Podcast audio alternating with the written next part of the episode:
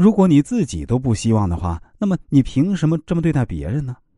有一个必须注意的地方是啊，这种赞扬应该是有理有据的，其来源应该是你对被赞扬者的观察与了解，而不是为了赞扬而编造。除了上文已经提到的虚伪问题之外，我们不能用谎言去对抗谎言。这种赞扬也同样应该与所谓的老好人区别开来。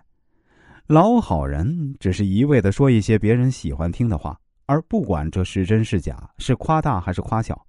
他们没什么脾气，也不会提出任何建设性意见。他们对于做人做事并没有太大的帮助。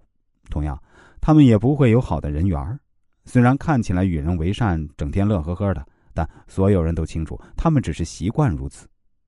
该批评的时候，应该毫不留情的指出，当面指出，因为批评一个人是为了让这个人改正缺点，这正是真正的好朋友应该做的事儿，而不是通过批评来寻找自身的满足感和优越感。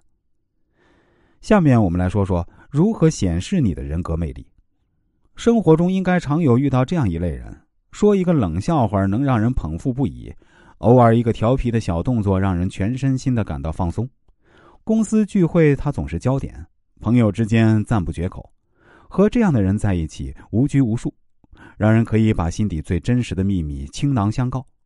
处理事情总是井井有条、沉着冷静，仿佛这些事情早就有了预期的结果。当朋友有困难时，挺身而出为其解决；路见不平，拔刀相助。这样的人现在。已不多见，我们常见的还有一种人，便是事后诸葛亮，马后炮工作做得非常到位。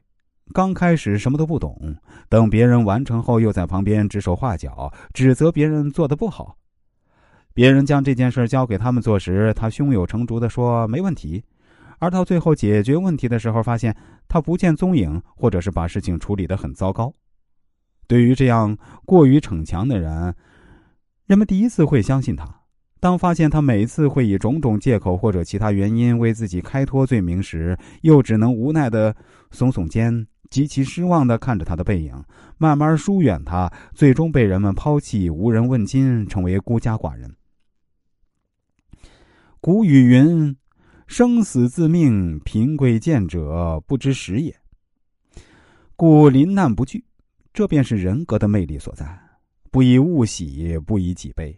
任何事情都有因果循环，以德报怨，用浩瀚大海的胸襟容纳一切可以流进海里的山川溪流，不会因为溪流的细小孱弱而拒之门外，不会因为流水的污泥浊沙而限制通行。